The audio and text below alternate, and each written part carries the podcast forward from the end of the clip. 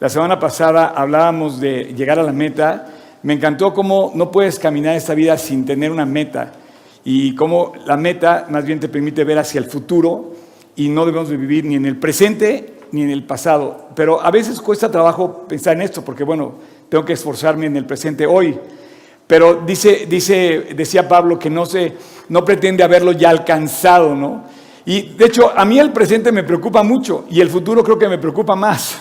Entonces, cuando ayer me hablaba una persona y dice, oye, Oscar, pero es que tú decías en la prédica lo de la meta, el futuro. Y sí, el, futuro es incierto y el, y el presente es difícil, ¿no?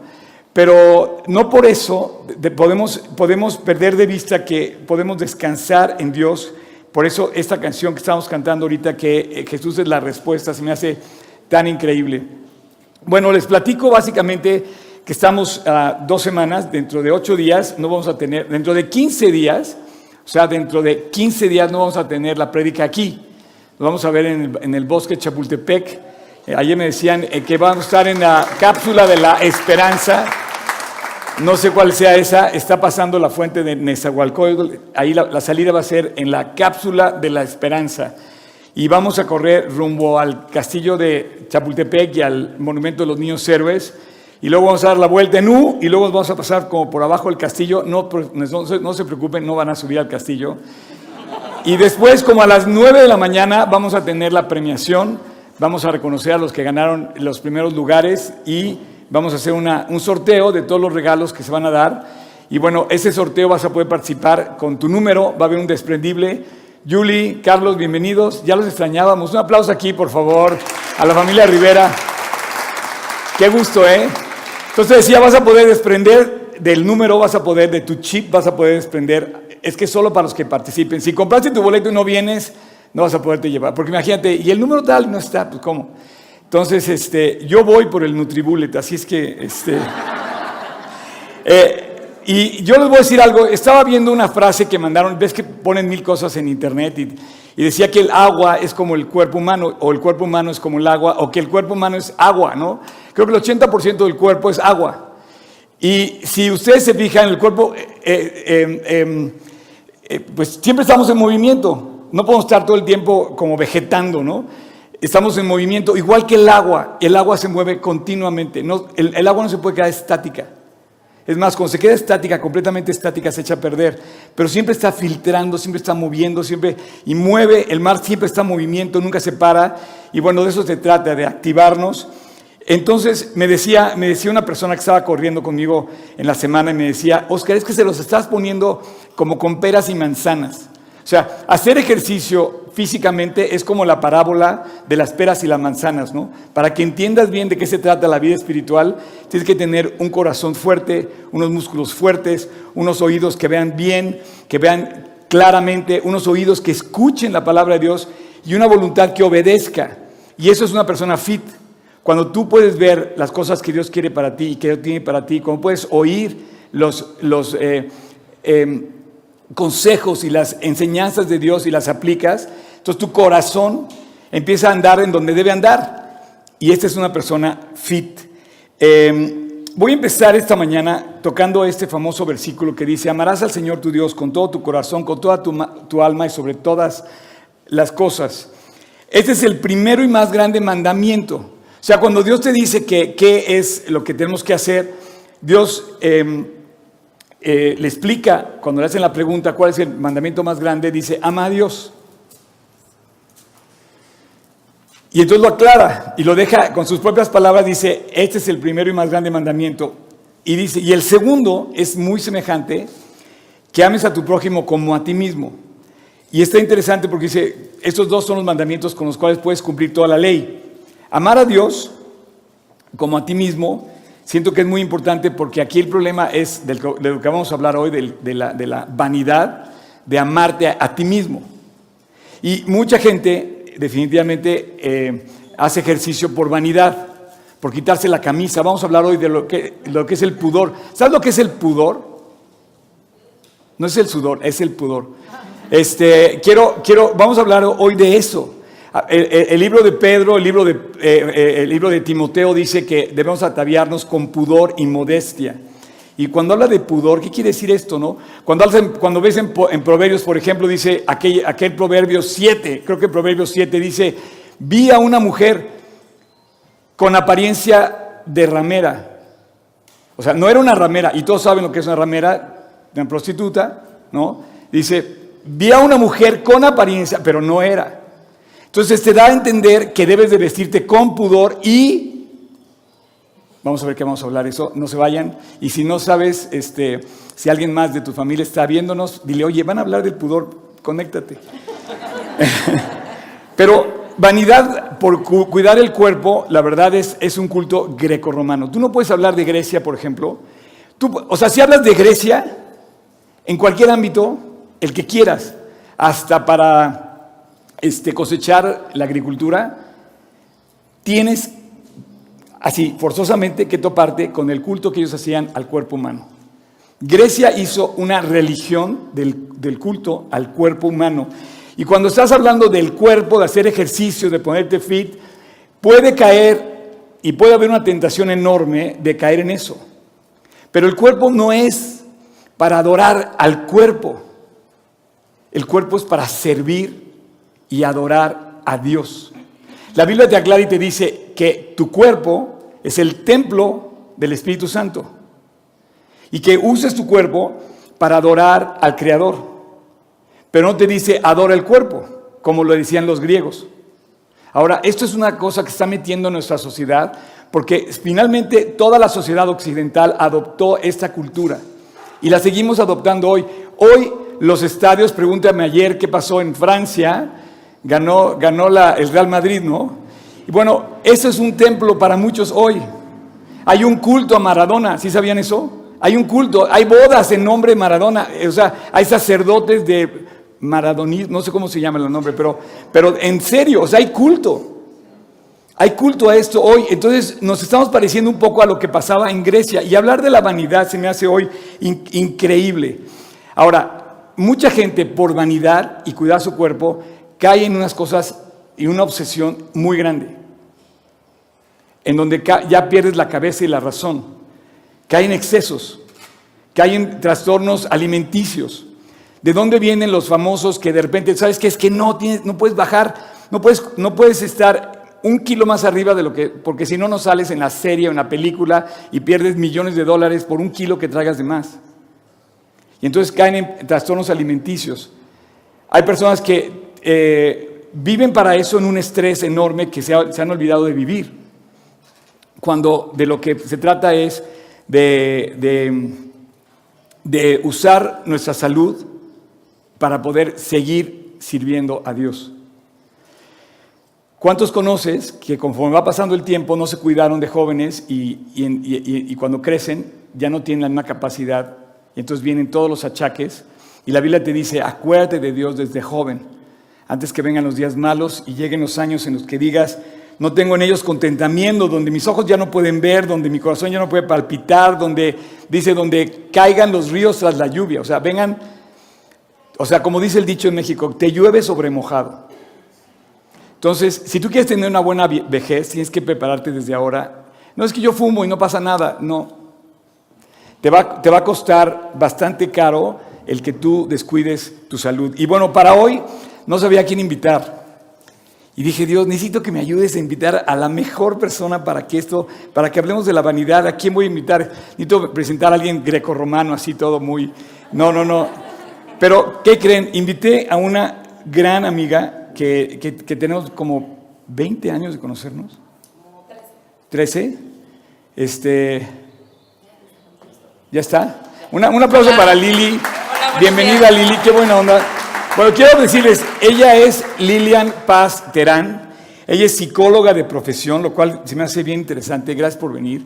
Qué mejor de hablar de este tema con una psicóloga y que además eh, ella me ha ayudado a mí en, el restaurante y estuve invitado. Esta semana fui a donde, una de las empresas donde ella presta sus servicios y le hablé a toda la agencia. ¿Se puede decir el nombre? Pues yo creo que sí, no sé si nos vayan a... a una agencia, a una agencia de... Y hablé con los gerentes y con los, y con los... Y estuvo increíble, la verdad. Porque además, yo te voy a decir algo, Lili. Después de esa junta que tuve contigo y con toda la gente a la que me reuniste, yo ya puedo quedar hecho de que la serie FIT se cumplió su objetivo. Sí, exacto. Porque Dios usó el tema de la carrera para hablar de Cristo clarísimo, clarísimo. Y, y creo que quedó muy bien sembrado el mensaje, ¿sí o no? Sí, la verdad es que sí, y la oportunidad de haber hablado en el trabajo estuvo increíble.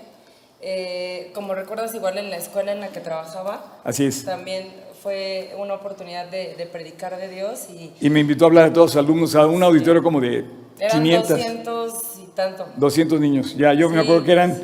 Y estuvo padrísimo, la verdad. Sí, yo- Bueno, quiero darle, quiero, quiero, ya te dejo el micrófono, nada más No, quiero decirte, nueve años de experiencia dando terapia con bases cristianas, nueve años de experiencia dando terapia, seis años dando cátedra en distintas universidades y actualmente tiene una empresa que implementa la normatividad de la Secretaría del Trabajo eh, en- en la- y lo, lo aplicas en las empresas. Bienvenida Lili, un aplauso por favor para Lili, toma asiento. Me siento, me siento muy chiquito así contigo. Sí, mejor nos sentamos. Cuéntanos, Lili, este, ¿qué opinas de todo este tema de la vanidad y del ejercicio, hacerlo por vanidad? Eh, pues bueno, primero quisiera empezar platicándoles qué es la vanidad. Según la Academia de la Real Lengua Española dice que la vanidad es arrogancia, presunción. Entonces, eh, pues conforme a la psicología, justamente dice que cuando nosotros tenemos estas actitudes, nos llevan a sobrevalorar habilidades, conocimientos y justamente hasta nuestro cuerpo. ¿no? Entonces, para mí sí es muy importante, eh, yo creo que cuando me invitaste a dar justo este tema y yo empecé a estudiar lo de la vanidad y lo empecé a relacionar con la Biblia y la psicología, eh, por lo menos yo sí me quedé y dije, chin, yo pensé que no era vanidosa, pero me di cuenta que sí. Eh, yo creo que a lo mejor muchos de nosotros pensamos justo eso, ¿no? Que no somos vanidosos, pero con los que les voy a platicar el día de hoy, yo creo que igual, por lo menos yo sí me identifiqué con eso y seguramente algunos de ustedes también. Entonces, bueno, la vanidad psicológicamente es eh, sobrevalorar nuestras habilidades y eso nos lleva pues justamente a la arrogancia, ¿no? Lo que tú platicabas acerca del cuerpo humano eh, y bueno, quisiera platicarles las cinco características principales de qué es ser un vanidoso. Eh, la primera eh, de las características, que ahorita la van a poner, es cuando queremos ser el centro de atención.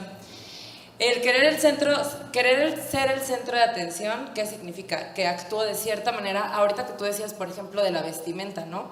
A veces hasta vemos no solamente mujeres, sino también hombres que se visten de cierta manera para justamente pues llamar la atención de las personas. Y eso eh, pues nos lleva a un versículo que está en Primera de Samuel, que justamente dice, y Jehová respondió a Samuel, no mires a su parecer, ni a lo grande de su estatura, porque yo lo desecho, porque Jehová no mira lo que mira el hombre, pues el hombre mira lo que está delante de sus ojos, pero Jehová mira el corazón. Entonces yo creo que justamente este culto eh, al cuerpo hace que nosotros eh, estemos como más concentrados en llamar la atención por cómo lucimos que por lo que Dios ve en nuestro corazón. Y, creo que pasa lo, lo- pasa, pasa lo mismo, pero al contrario, cuando la persona dice, no, es que yo no hago ejercicio, entonces también se concentra un poco en vanidad, decir, "Ah, es que yo no tengo las, las, las cualidades que tiene otra persona, pero es un poco de vanidad en el, en el sentido opuesto, pero también siento que es por vanidad, por orgullo. Exactamente, sí. Ah, eh, em, por eso es que les decía, ¿no? Yo creo que muchos de nosotros pensamos que no somos vanidosos, pero en realidad es que sí lo somos. Eh, el segundo punto es eh, el que nosotros eh, creemos, bueno, que los vanidosos creen que siempre tienen la razón. Yo creo que este punto es bien importante porque la verdad es que pensa, o sea, los vanidosos piensan que ellos tienen la verdad absoluta, ¿no? O sea, no les pueden decir como absolutamente nada ni de su físico, ni de cómo se visten, ni de lo que hacen, porque lo toman En a general. En general, por supuesto, ¿no? Tanto como de forma eh, positiva o negativa, ¿no? Y eso justamente nos lleva a otro versículo eh, que dice, que es Isaías 2.17, la altivez del hombre será batida y la soberbia de los hombres será humillada y solo Jehová será exaltado en aquel día. El que nosotros no podamos recibir eh, comentarios, consejos o críticas constructivas nos lleva a la soberbia. Y la verdad es que a veces no nos damos justamente cuenta de eso, que estamos siendo soberbios cuando creemos que nosotros tenemos la verdad absoluta y pues la verdad es que la verdad absoluta solamente la tiene Dios. Totalmente. Y el tercer punto es eh, que vemos a los demás como objetos. Es decir, si tú no eres como yo quiero que seas o no cumples con las características que quiero que cumplas, no puedes ser parte de mi grupo. Claro. Y yo creo que pues nos ha pasado a todos alguna vez que nos sentimos justamente rechazados eh, o que a lo mejor hasta de manera consciente o inconsciente hemos rechazado a las personas porque no cumplen con esas características. Y bueno, el cuarto punto eh, es, em, suelen enfadarse por pequeñeces. Eh, igual este punto se me hace súper interesante porque alguien que es vanidoso jamás va a aceptar una crítica. O sea, aunque le digas como de, oye, a lo mejor levanta diferente la pesa, eh, justamente en la Biblia dice, ¿no? Que nos exhortemos entre hermanos con amor, pero que lo hagamos. Y a veces, eh, a mí me tocó un paciente que un día llegó a terapia y me platicaba de una banda y le dije, híjole, pues a lo mejor ya estoy medio este, desactualizada, pero la verdad es que no la conozco, ¿no? Se enojó tanto que se salió del consultorio y jamás volvió, ¿no? Entonces, justamente... Porque no eras fan de la banda, la misma banda que era fan. No, ni la conozco, la verdad. aparte me sentí como ya un poco antaña. Entonces, pero se molestó y pues realmente dices, híjole, me ha tocado hasta manejando, ¿no? Que ni conoces al de al lado y se te mete y te dice hasta groserías que ni yo conozco. Entonces dices, híjole. O sea, la pues vanidad tiene un poquito o bastante baño de orgullo. Exactamente, que justamente es eso, eh, el orgullo de no aceptar que somos imperfectos y, y que nunca vamos a tener físicamente ese 10, ¿no? Porque el querer llegar a eso justamente nos lleva a obsesiones y a diferentes trastornos. Y trastornos eh, de alimentación no estoy hablando solamente de anorexia o bulimia, también estoy hablando de obesidad. Claro. ¿No? Que son como lo, lo antagónico. Y por último es que para los vanidosos es súper importante eh, su figura pública. O sea, cómo me veo, cómo luzco, cómo me ven los demás, qué piensan de mí los demás, qué ropa traigo, eh, si ando de marca, si no ando de marca, si tengo el brazo marcado. Sabes que ese, ese, ese justamente era la característica de la cultura en Grecia. Justamente esa. De los, de los eh, eh, tenían, tenían como que la idea de que el tener un, un buen físico estabas favorecido por los dioses. Y automáticamente tenías un, eso te daba un corazón acepto delante de los dioses. Una, eres una buena persona, según, o sea, e- e- es algo bien confuso, ¿no? Pero así es como los, los, los griegos veían esto. Sí, sí, sí, y la verdad es que, pues por ejemplo, ahora vemos en Facebook o en Instagram o en YouTube, subes una foto y la verdad es que a cada rato te metes a ver cuántos likes tienes, ¿no? Así es. Y justamente eh, cuando estaba preparando la charla y leía este punto, me acordé de una parte de la Biblia donde a Jesús lo bautizan y se oye la voz de, de- de Jehová y le dice, este es mi hijo amado en quien tengo complacencia. Y yo creo que como cristianos, la complacencia y la afirmación que debemos de buscar no es de los hombres, sino es de Dios. O sea, debemos de buscar así, o sea, si hasta Jesús, siendo Jesús buscó la complacencia de su Padre, pues muchísimo más nosotros, ¿no? Totalmente. Y la vanidad tiene consecuencias que a mi parecer la verdad es que son bien tristes, ¿no? Eh, porque las personas que son vanidosas siempre van a depender de la opinión del otro. Qué, qué terrible estar viviendo por lo que la gente, o sea, como que tú vivas para que te- la gente se acepte, ¿no? Exacto. Y aquí es donde yo les quiero decir, o sea, Dios, Dios no, no está peleado con hacer ejercicio. Te dice que debemos entrenar como un atleta. Lo que sí es que no vivas por eso como, como, como por tu último, eh, eh, que esa sea tu, meta principal. Que te aceptes como eres, porque finalmente Dios hizo de cada uno de nosotros una obra maestra. Y, y pienso que la felicidad no está en qué tanto, porque nunca vamos a estar perfectos, nunca, o sea, la búsqueda de, la de un cuerpo perfecto, nadie lo va a alcanzar. Pregunta a todos que hacen ejercicio, siempre quieren un poco más, un poco más, y si se, se atrasan tantito, tienen que volver a regresar. Entonces, la búsqueda por el cuerpo perfecto es, es una trampa. Es la búsqueda de un corazón perfecto y, lo perfecto es delante de Dios cuando un hombre se, se entrega a Dios, una mujer se entrega a Dios eh, en, convicción y le entrega su vida en arrepentimiento, digamos, confiesa delante de Dios sus pecados y, es, y, abre una relación no con nadie más, sino con su Creador. Y ahí es donde entra la perfección al corazón del ser humano. es en la conversión. Sí, sí, sí. Ayer justamente estaba escuchando una, una prédica de Gorni. Y es, la, competencia Gorni. Cuando ya no, cuando ya no les guste venir, a, cuando ya no les guste venir a Polanco pueden irse a satélite, ¿verdad? no. Eh, que hablaba de Ruth, ¿no? Justamente y de cómo eh, la Biblia la pone de ejemplo a Ruth, ¿no? De que es una mujer trabajadora, que es una mujer entregada, que es una mujer que no le tenía miedo ¿no? a las cosas. Entonces justamente debemos de buscar la perfección ahí y como les decía, las consecuencias de la vanidad son bien tristes porque dependo todo el tiempo de lo que los demás dicen o, observan de mí. Y dos características que para mi parecer son de las más tristes es que las personas vanidosas u orgullosas no tienen relaciones estables. Porque como no me satisface lo que tú me estás dando, entonces prefiero alejarme. Eh, y aparte no soy empático con el otro, ¿no? Entonces en la Biblia, eh, no sé si ustedes sepan cuántas veces viene la palabra vanidad, ¿no? Viene 78 veces, 75, perdón, y 28 viene en Eclesiastés. ¿No? Y hay un versículo que es Eclesiastés 1.2 que a mí me gusta mucho que dice, vanidad de vanidades, Dijo el predicador, vanidad de vanidades, todo es vanidad.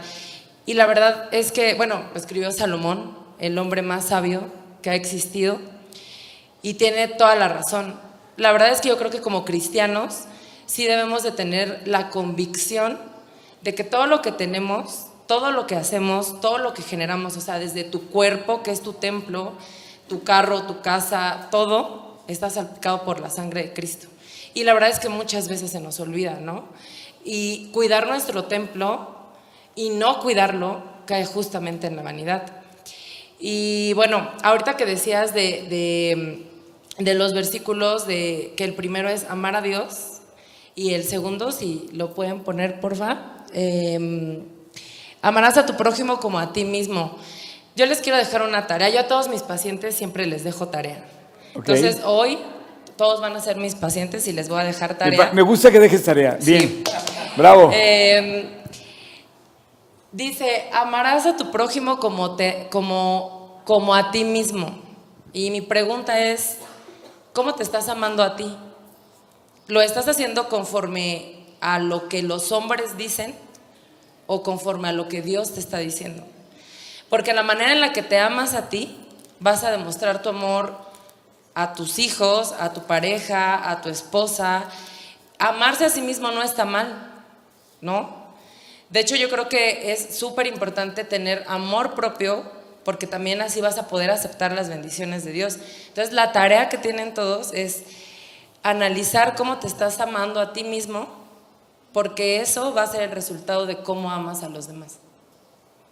Entonces, para el otro domingo voy a pasar con cada uno para preguntarles su tarea. y les voy a poner su estrellita.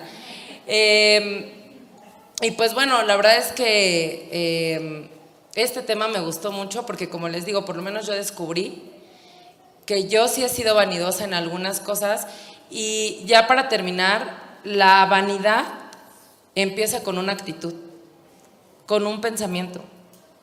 Y ese pensamiento te va a llevar a una conducta que te puede llevar a obsesiones o peor aún, a adicciones, ¿no? Em, y pues bueno, eso es en general lo que habla la psicología de la vanidad. Buenísimo, eh, Lili, pues muchísimas gracias. Este, ¿algo, ¿Algo más que quieras agregar? Eh, pues no, creo que no. Eh, como les digo, sí es importante que nos amemos a nosotros, pero que nos amemos conforme Dios nos dice no conforme los hombres nos dicen, ¿no? Eh, nuestro cuerpo es un templo y hay que cuidarlo. Justamente cuando fue Oscar yo les platicaba a los gerentes y a los directores que les dimos la reunión, que como tratas a tu cuerpo los, primero, los primeros 40 años, definen los próximos 40 años. Claro, definitivamente. Así es que igual si ya tienen más de 40, no es que ya digan, ya. O sea, lo pueden empezar a hacer hoy. No lo dejen como el clásico de lunes voy a hacer ejercicio, ¿no? El momento es justo ahora y ahora que pues justamente estamos en esto de fit, pues empiecen a entrenar.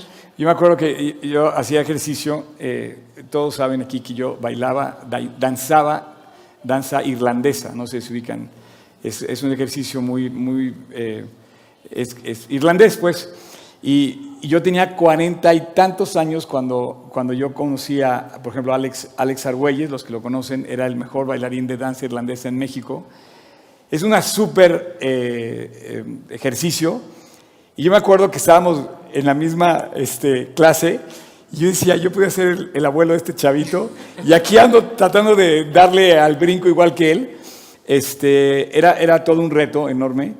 Y, y yo dije, bueno, Dios, eh, permíteme co- como que usar esto para, para ti. Y bueno, eh, los que conocen a Alex Argüelles, él se convirtió gracias a que, a que estábamos en la misma clase y, y nos llevamos, eh, ¿cuántos años de diferencia? Como casi 30 años de diferencia. Entonces, fue, fue muy padre eh, eh, sembrar en él. Luego me tocó presentarle, a mí me tocó presentarle a su, a su esposa también. Y, y finalmente todo el grupo con el que hacíamos este ejercicio, que se hizo un equipo de tres años más o menos, a todos les hablé de Cristo, ¿no? A todos. Y, y claro que tú puedes decir, oye, es que ya, ¿qué haces ahí a los 40? De hecho, me, me retiré porque en la última competencia que fue en Atlanta, con los jueces aquí que venían de Irlanda y todo, pues según yo lo he hecho perfecto. Y los jueces dijeron, ya, se acabó. Y entonces lo tomé como de Dios, dije, esta, esta etapa en mi vida se acabó y no, y no por eso voy a dejar de hacer ejercicio, ¿no? Pero yo empecé muy tarde a hacer ejercicio. Yo, yo les he contado que yo me sentía súper negado para el ejercicio y tuve varios traumas de hacer ejercicio de grupo, donde había equipo. Entonces yo me traumé, me traumé de niño de que, no, de que yo no podía hacer ejercicio y yo pensé que eso no era para mí. Y cuando me convertí, alguien tuvo paciencia conmigo para decirme, no, Oscar, vente, te, enseño. Y eh, eh, eran mis condiscípulos, me, al- me alentaron a hacer ejercicio. De hecho, había, había una campeona de tenis, había grandes eh, tenistas, había como todos. Y es que de alguna u otra forma estamos siempre cerca de alguien que haga ejercicio y siempre cerca del ejercicio, porque el cuerpo humano es alguien, algo que debe estar activo. Exacto. Si tú te vuelves sedentario, lo truenas. Entonces, eh, yo empecé, si mal no recuerdo, como a los 32 a hacer ejercicio, de cero, ¿eh? De cero. Y desde entonces hasta la fecha, No has eh, parado. no he parado, pero le doy muchas gracias a Dios porque yo lo que quiero es servirlo y, y me, y me siento, pues, eh, muy, eh, como cosechando lo que, lo que sembré desde hace Claro. 30 años. Sí, aparte, psicológicamente el hacer deporte, de hecho, a algunos de mis pacientes, eh, yo le contaba a Oscar que la verdad yo, pues sí lo voy a decir como muy abiertamente, soy antipsiquiatra. A mis pacientes no los mando al psiquiatra eh, porque yo creo que hay un montón de formas de solucionar antes de tomar un medicamento. Por eso me cae bien Lili, porque lo dice con todas sus letras. Y a mis pacientes les digo, de tarea, se te queda hacer ejercicio. O sea, tienes que hacer ejercicio porque cuando haces ejercicio se generan endorfinas, dopamina, serotonina, que son antidepresivos naturales. Así y correr está científicamente comprobado que previene la depresión. Ahí está. ¿Qué onda? O sea, que no tienen pretextos. o ¿Qué, sea, qué onda entonces? Bueno, ella es una promotora de la carrera tremenda, ¿eh? Ya, Sí. ya quién sabe cuánta gente involetó a la carrera. Un, trae el póster del- de, la carrera pegado en su coche. Muchas gracias, Lili, de verdad. Este, ¿Algo más quieras decir? Eh, no, pues la verdad es que no tienen pretexto para, para no hacer ejercicio. Ya hasta les dije que emocionalmente les va a ayudar, físicamente les va a ayudar. Eh, y pues sí, recordar que todo lo que hacemos está salpicado por, por la sangre de Cristo y que todo se lo debemos a Él, incluyendo nuestro templo. Yo me acuerdo cuando estaba nadando en el. A los que tengan mi edad, más o menos un poquito por ahí, eh, conocieron, no saben si, de Mark Spitz, el primer ganador de siete medallas de oro en, en los Juegos Olímpicos de Múnich, hace, creo que en el 70, creo que fue eso. Y tuve la oportunidad de hacer una competencia con el equipo de Masters de México, eh, en donde yo nadaba. Y un día fuimos a competir a la misma alberca esa, ¿no? Entonces a mí me tocó el carril 4, donde el cuate nadó y ganó sus siete medallas. Y yo te prometo que yo iba nadando en la, en la medalla olímpica del complejo olímpico de Múnich, que por cierto ya ese era el último año que lo iban a tener porque ya lo iban a remodelar completamente. Este, y yo decía, Dios, estoy nadando en el mismo carril que Mark Spitz ganó, ya sabes, ¿no? Y yo le daba gracias a Dios nadando. O sea, yo estaba, iba nadando y yo iba gozándome en Cristo, diciendo, Dios, gracias porque puedo estar aquí, gracias por la salud, gracias porque me has dado la oportunidad de hacer esto. Y, y tenemos mucho que agradecer realmente. Sí, y aparte saben que no tengan miedo de compartir de Dios. Eh, eso también es vanidad, ¿no? El no aceptar de compartir de Dios. Oscar lo ha visto, o sea, cuando fue a la escuela donde yo trabajaba, empezó a predicar y fue como, yo cerré los ojos y dije, Dios, o sea, yo estaba pensando en la caja de cartón donde iba a guardar mis cosas. Eh, porque yo dije, pues ya, ¿no? Entonces ya, nada más cerré los ojos y le dije, Dios, si me corren, yo sé que tú me vas a conseguir un trabajo.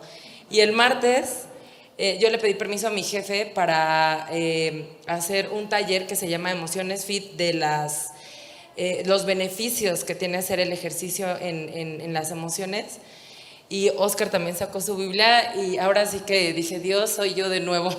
No, dije, si me quedo sin chamba, pues ayúdame, ¿no?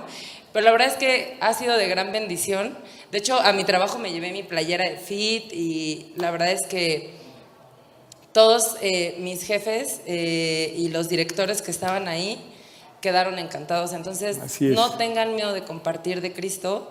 La verdad es que, Oscar, es una bendición que hagas este tipo de cosas porque justamente hasta nos facilita el hablar de Cristo. O sea, el que te acerques con alguien y le digas, oye, va a haber una carrera, o sea, yo a todo mundo Así como con peras y manzanas, ¿no? Exacto. Aquí está, te lo explico de esta forma. Yo a todo mundo llego y le digo y traigo ahí mi póster, etcétera, ¿no? Entonces, pues bueno, pues les quiero dejar mi, mi ah, página. de hecho, página. Este, pues ahí justamente dice que. Se llama Herramientas de Terapia, ¿no? Herramientas de Terapia y hay otra imagen en donde justamente, eh, pues también comparto, como les digo, tiene las bases cristianas. Eh, pongo versículos y ahí pongo justamente consejos. Por si me quieren seguir, se llama Herramientas de, de Terapia y pues mi, mi terapia está totalmente fundamentada en Dios. Entonces podemos hacer ahora una camiseta que diga, el mejor terapeuta es, Dios. Exacto. Gracias Lili, eres lo máximo. Gracias, ¿eh? Bienvenida de verdad. Y bueno, este, ya saben, si no, si no les gusta aquí, pues ya pueden irse a satélite con el Gorni. No, está perfecto. Oigan, eh, quiero decirles que cuando estuve con ella, estaba, de repente me presentó al gerente general, ¿no? al, al, al chief, que había dado la oportunidad. Y, eh, y, lo, que más, lo que más me sorprendió es que el cuate me dice, oye, soy tu fan. Y yo, ¿en serio? Resulta que eh, ya, ya tenía como, ya estaba ubicado por todo lo que le habías dicho tú. Y una de las cosas que yo le dije es que a todo el grupo con el que hablé, es que pues, yo no soy un atleta de primera fuerza, ni mucho menos, no soy ningún ejemplo de, ser un atleta, pero sí estoy convencido de que hacer ejercicio es eh, eh, generar salud y que Curiosamente, de toda la gente que estaba ahí, el 10% solamente hacía ejercicio. Cuando preguntó Lili quién hacía ejercicio, solamente el 10%. Pero todos los demás, de ahí viene la depresión, la tristeza, la ansiedad, no, quién sabe qué tanta cosa, ¿no? Y, y entonces mucha gente cambia hacer ejercicio por tomarse una pastilla. Pero la Biblia te dice que, todas esas cosas, o sea, estoy convencido de hacer ejercicio y de, que la Biblia es como que la fuerza del corazón y del alma, lo que el ejercicio es para el, para el cuerpo. Entonces son dos cosas que impulsan al ser humano a hacer lo que Dios quiere que sea, cuerpo, alma y espíritu, ¿no? No sé si sepan, pero la persona que va a vivir 150 años, la persona que va a vivir 150 años ya debe vivir entre nosotros. Porque todas las grandes compañías, las que están, ya sabes, acaba de reunirse el foro, el foro Económico Mundial y todos los grandes que manejan el mundo, los que dirigen la orquesta del mundo, los que eh, eh, se sienten completamente en control del mundo, entre los que están pues, Bill Gates, este, George Soros, eh, los, los, Bilderberg, los, los Rothschild y los, y los em, puedo decir, aparte son puros jovencitos, todos andan alrededor de los 85, 90, 99. Ayer o antier cumplió Rockefeller, no, este, em, este Kissinger cumplió 99 años. 99 años acaba de cumplir y ahí estaba en el Foro Económico Mundial dando órdenes, como siempre, ¿no? Eh, dando los lineamientos de lo que va a pasar en este mundo. Y bueno, parte de lo que están invirtiendo las grandes compañías es hacer que tu vida pueda vivir más.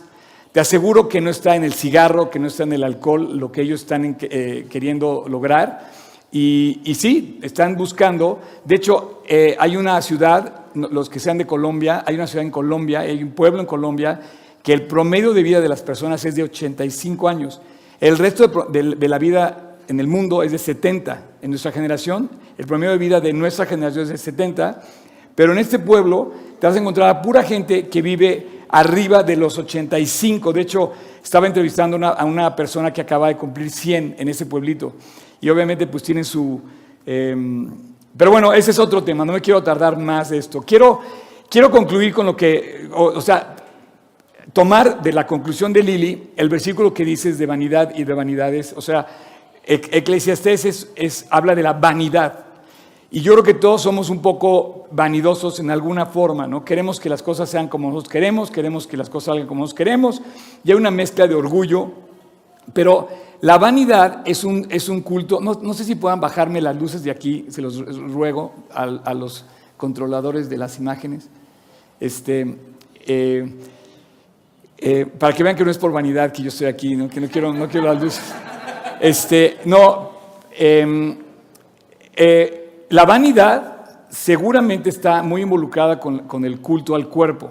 De hecho, si hace 20 años o 30 cualquiera de ustedes o cualquiera de las personas viera una de las selfies que medio mundo se toma en el baño frente al espejo, pues sin ropa, dirían, está loco o está loca.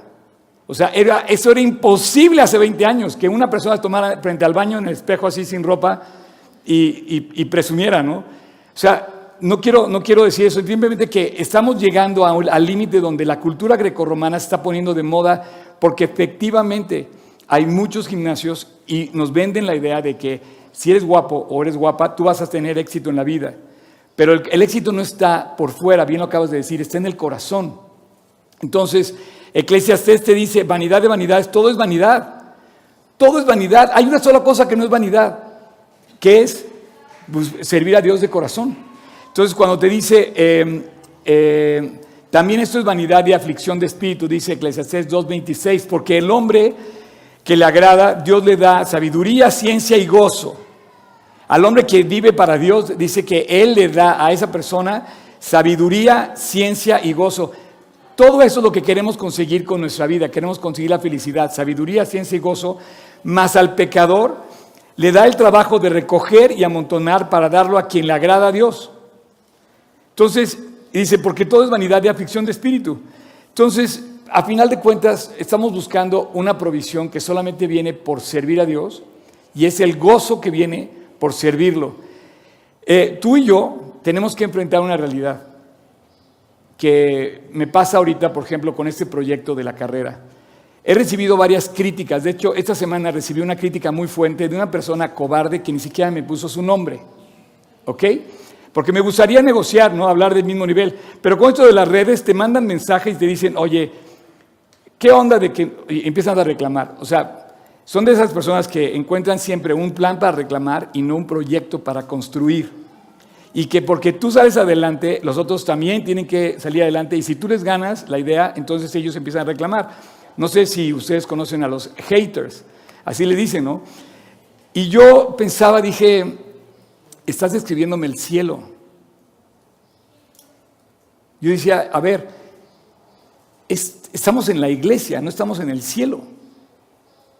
Y en la iglesia va a haber diferencias y va a haber pleitos y va a haber rollos y, te vas a molestar porque la otra persona tomó tu lugar y qué sé yo. Y, pero en el cielo no va a haber esos rollos, eso tengo por seguro. Y mientras estemos en este lado de la vida vamos a estar todavía con la posibilidad de tener conflictos. Pero dice la Biblia que los conflictos son necesarios para ver quiénes son aprobados y que las divisiones son necesarias para ver quiénes son aprobados. Y te digo una cosa, como tú decías, una persona vanidosa no se enrolla y, no, no, es capaz de tener relaciones saludables con la gente. Entonces, una persona que vive para Dios, simplemente vive para Dios y los demás caen las cosas en su lugar. Entonces, el verdadero gozo y la verdadera carrera que hay que vivir es la carrera que hay que correr para Cristo. En otras palabras, lo que Dios me ha puesto a mí a hacer como líder de esta iglesia y que involucra muchísimos ministerios, lo voy a seguir haciendo. Perdóname que te diga, si corres o no corres, si vienes o no vienes, si lees tu Biblia o no la vienes, el que va a sufrir es tú. Yo te estoy dando el tip. Pero yo, como dice Josué, y mi casa serviré a Dios. Así es que solo hay una cosa necesaria, que es vivir para Cristo y vivir dentro de todo lo que Él ordena. María y Marta se peleaban en la iglesia de Cristo. Ellos iban a la iglesia de Cristo. Se llamaba Marta y se llamaba María. Y de repente Marta le dice, Señor, mira nada más a María, ve todo lo que yo estoy haciendo y ella no hace nada. Y ya sabes, el conflicto de la iglesia de Cristo, ¿ok?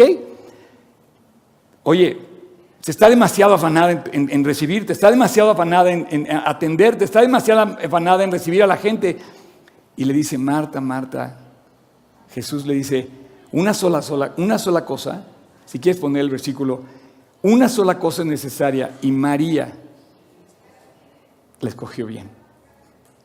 Yo te pido que escojas bien, porque los griegos se equivocaron completamente.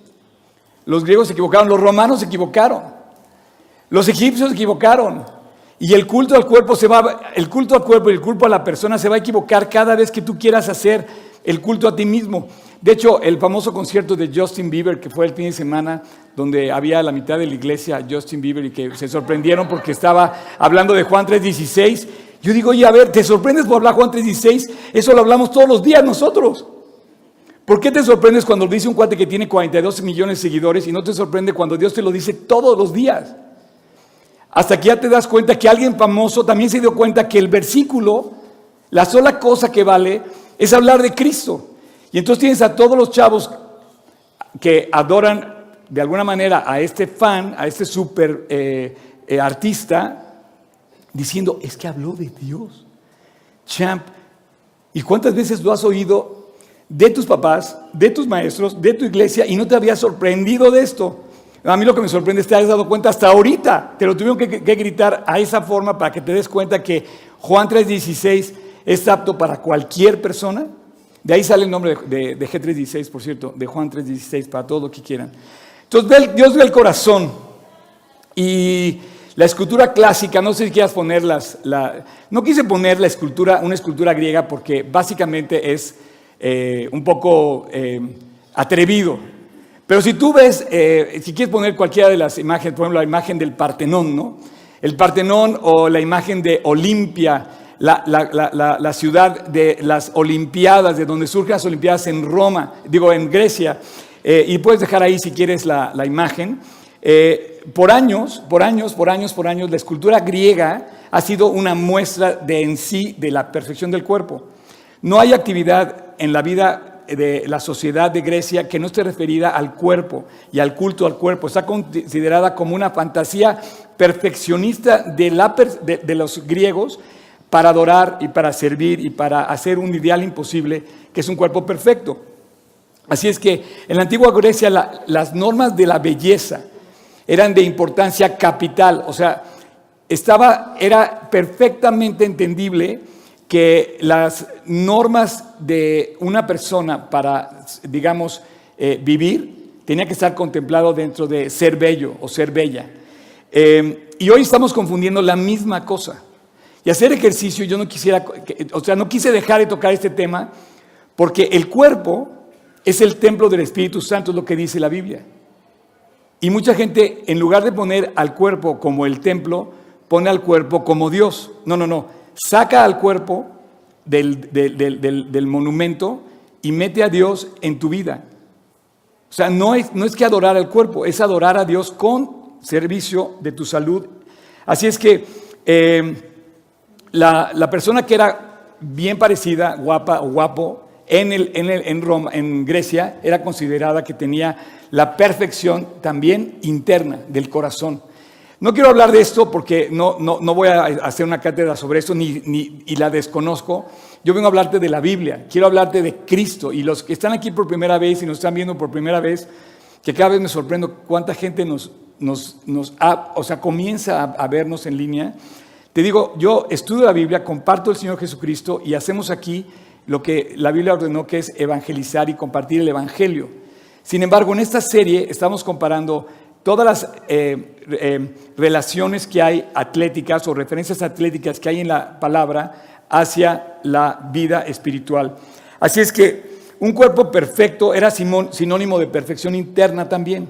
Asumías que la persona era noble por dentro por tener un cuerpo hermoso por fuera. El hombre y la mujer se vestían diferentes.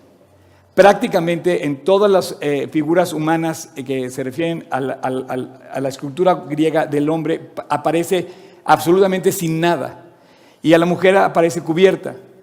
En esto, no sé, estaba viendo que se dicen muchas cosas, no me voy a meter a eso, pero las mujeres aparecen vestidas con velos, poco eh, eh, transparentes, por así decir, en sus esculturas, pero los hombres aparecen sin ropa, completamente. Parecería que los que luchaban las batallas también luchaban sin ropa, los hombres. Y tú lo vas a ver, eso, eso está ahí, eso es de historia. Eran hermosos, era significado que entonces eran también inteligentes y por lo mismo también eran amados por los dioses. Eh, y bueno, yo quiero concluir la, cosa increíble de lo que habla la palabra de Dios, ¿no? Eh, Decían, inclusive, leí una parte que decía que a las personas, y era la época de Sócrates y de Platón y todo eso, ¿no? Eh, inclusive los sepultaban con espejos. Era tan importante la belleza que sepultaban a las personas con espejos que enterraban junto con su cuerpo cuando se morían, ¿no? Eh, y además, en los lugares como Olimpia, no sé si tienes ahí todavía la de Olimpia, eh, resulta que donde ejercitaban las competencias atléticas, había culto y templos, literal, a, los dioses. El templo a Zeus estaba en Olimpia y prácticamente iban a hacer ejercicio, pero estaba ligado completamente eh, a, la, religiosidad del, del cuerpo humano. Entonces, el deporte en Grecia era igual a la religión. Pues eso pasa también en California. La religión de California es ir a la playa con un cuerpo de gimnasio. no sé si me cachan, pero quiero que vean esta foto de Messi. A ver, los que son amantes del fútbol. Y ustedes me dicen si no es un culto. Dios es rubio. Bueno, e, e, esta no es una portada actual, pero podría ser una portada actual. O sea, tiene unos años esa portada, pero así se la pintan eh, hoy los eh, hombres y las mujeres. Y bueno, hoy hay templos eh, en el lugar donde se congrega la gente a, hacer em, deporte. O sea, hay gente que muere, muere así, muere por ir a ver un partido y paga lo que sea por ver el partido como sea. Pero pregúntale si ya leyó su Biblia. Pero bueno, se los dejo a cada uno de ustedes. Y pudor. Nada más quiero checar esto. Hoy mucha gente presume de sus cuerpos y la verdad tenemos que tener pudor. La Biblia dice que tengas pudor. Eh, 1 Timoteo 2.9 dice, asimismo, habla de las mujeres, pero podría decir lo mismo de los hombres. dice que las mujeres se atavíen de ropa decorosa. ¿Sabes lo que es decoro? ¿Sabes lo que es ataviarte de ropa decorosa? O sea, tú no puedes ir a una cena de gala en ropa de playa. O sea, tiene que combinarse eso. ¿no? Y tú dejarías, eh, tú dejarías de ser decoroso en tu forma de vestir si llegas a una boda en shorts y camisa de tirantes, ¿no? ataviarse de forma decorosa quiere decir que va de acuerdo a, a donde estás presentándote. El ataviarse de, de acuerdo decorosa quiere decir que tú no llamas la atención por venir con el ombligo de fuera, con la pierna de fuera o con el escote grande. O sea, la Biblia dice, no lo digo yo, se atavíen en ropa decorosa y luego pone la palabra pudor. Es lo que te iba a decir. Quiero, yo, te quiero preguntar, ¿sabes lo que quiere decir pudor? Googlealo si quieres. Te doy chance. Googlealo. Eh, pudor y modestia, no con peinados ostentosos, ni oro, ni perlas, ni vestidos costosos. Esto pareciera que está atendiendo a las mujeres y que tiene la tendencia, pero pues ahora ya también los hombres se peinan, se arreglan y se cuelgan todo tipo de cosas. Eh, total que cualquier parecido con la realidad, tú me dices. Entonces te dice, con pudor, nada más para terminar, quiero esto del pudor. El pudor quiere decir que yo entiendo mi desnudez para una sola persona y en un solo lugar. El lugar se llama matrimonio y la persona se llama mi pareja. Punto. Fuera de eso, estoy llamado a cubrir mi desnudez, con pudor. ¿Estamos de acuerdo? Oye, Oscar, ¿qué onda con tu plática de... Termino. Termino, está increíble. Ser fit quiere decir que estás sano, ¿ok?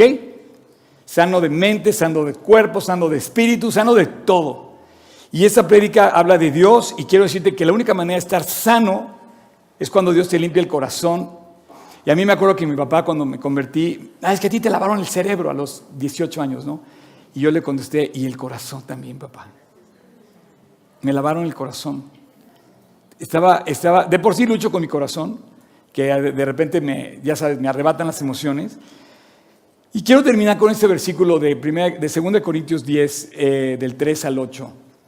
Em, en el canon griego, la belleza y la, fealdad son em, definitivamente un issue. Belleza y fealdad. Hoy en día también, que hemos adquirido la cultura occidental y se ha vuelto una obsesión completa al paso del tiempo. Eh, de ahí salen todos los desórdenes alimenticios. Gente que no soporta, que aún siendo de 20 kilos se ve gordo. No sé cómo decirte. Y tú tienes que aceptar que Dios te, te hizo como te hizo y darle gracias a Dios como te hizo y darle gracias a Dios por todo. Em, y al leer 2 Corintios me llamó la atención esto. Nada más que en lugar de empezar a leer el versículo 3, mira, vamos a abrir, quiero, se los voy a poner con peras y manzanas. Abran su Biblia en 2 Corintios, por favor, capítulo 3. Perdón, capítulo 10. Em, versículo 3 al 8. Nada más que eh, dice aquí, em,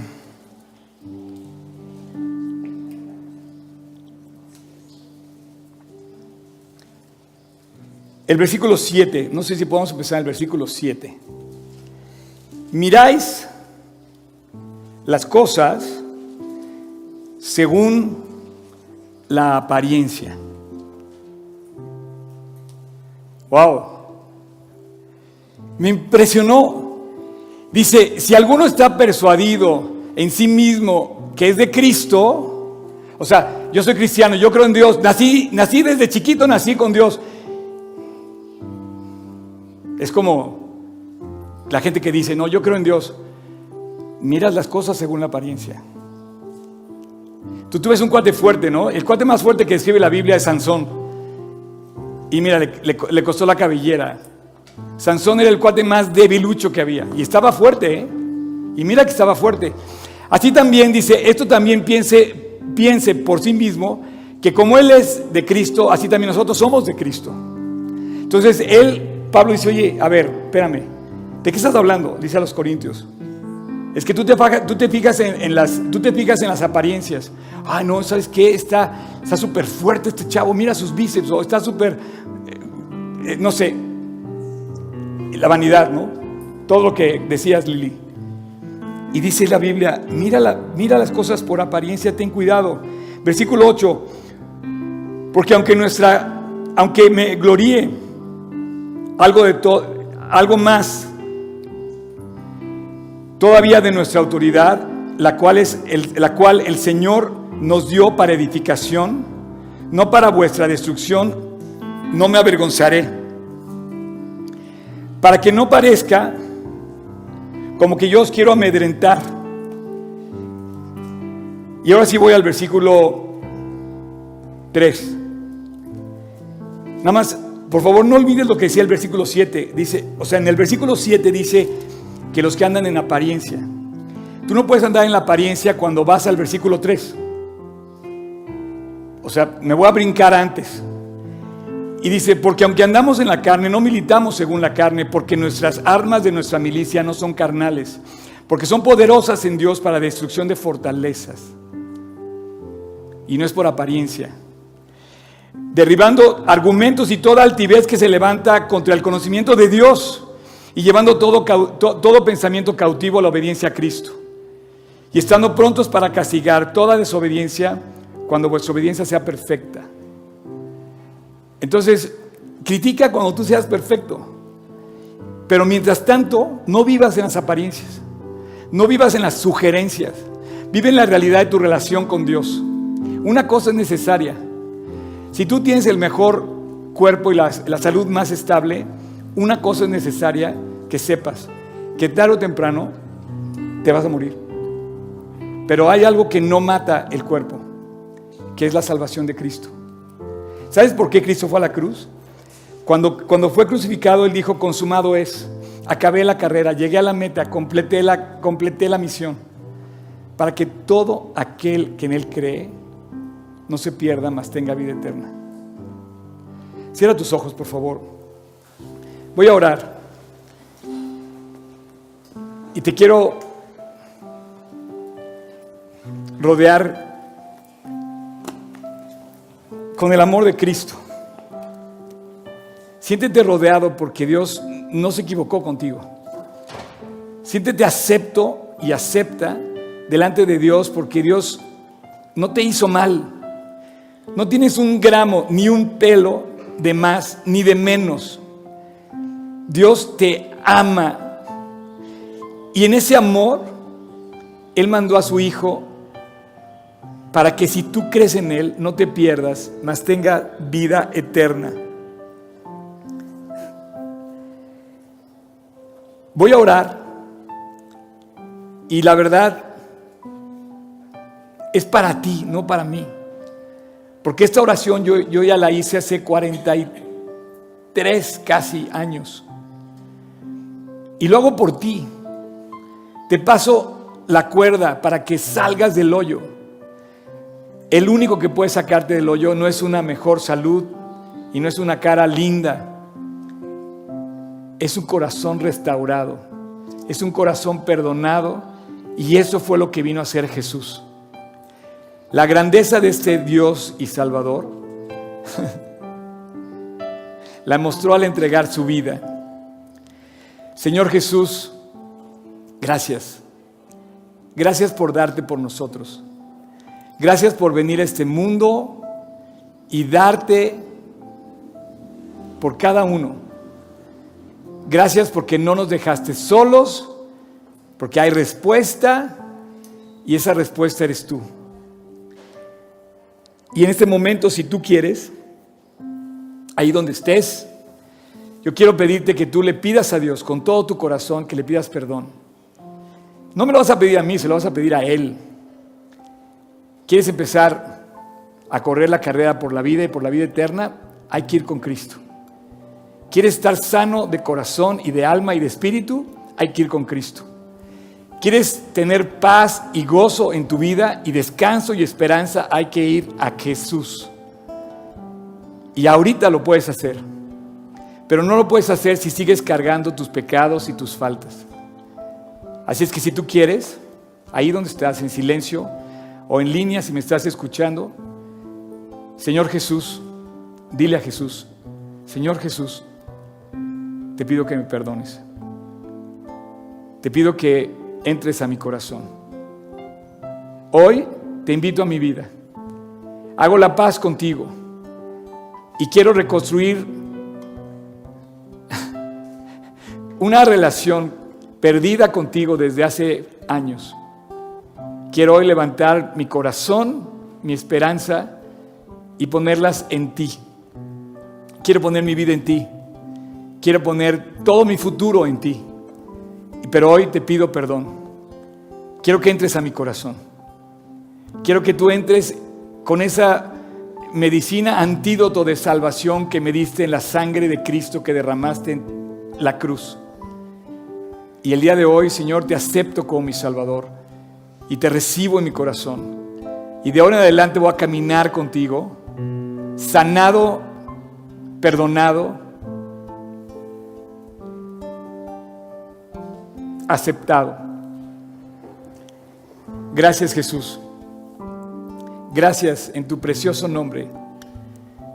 Entra a mi corazón y el día de hoy, a partir de hoy, sé tú mi Señor. Si me das la oportunidad de seguir vivo, permíteme compartir y dejarme guiar por lo que tú me enseñas. En tu nombre Jesús. Amén. Muchas gracias por acompañarnos en esta transmisión. A nombre de todo el equipo de G36 Polanco, esperamos sinceramente que haya sido de aliento. Te pregunto, ¿ya estás echando mano de todo el material que está disponible para compartirlo? Aprovechalo y compártelo. Te invitamos a que compartas todo lo que hacemos, que finalmente es llevar el Evangelio a otras personas. Estamos en todos los canales de streaming, YouTube, Spotify y especialmente te invito a que descargues nuestra app y active las notificaciones para que tú eches mano de todo el material disponible que tenemos para ti. Y muchas gracias por tus oraciones, tus aportaciones y tu servicio. Finalmente, servicio estamos todos invitados a llevar la palabra de Dios a los que están cerca de nosotros, pero lejos de Dios. Así es que hay que hacerlo y si esto te sirve, aprovechalo, úsalo. Puedes descargar todo el material también en gt16polanco.org. Gracias por tus aportaciones que finalmente la iglesia tiene necesidades y tú quizás has sido de aquellos que han ayudado para que esto se lleve a cabo. Gracias, gracias de verdad, síguelo haciendo. No estoy pidiendo dinero de ninguna manera, es con toda libertad, pero si tú te quieres sumar, súmate en gt16polanco.org diagonal aportar. Y finalmente, muchas gracias por tus oraciones. La iglesia debe ser casa de oración y Dios nos invita a ser casa de oración. Así es que no dejes de orar para que Dios nos guarde limpios, fieles y asidos a la palabra de Dios. Súmate orando, aportando, sirviendo y nos vemos hasta la próxima. Dios te bendiga.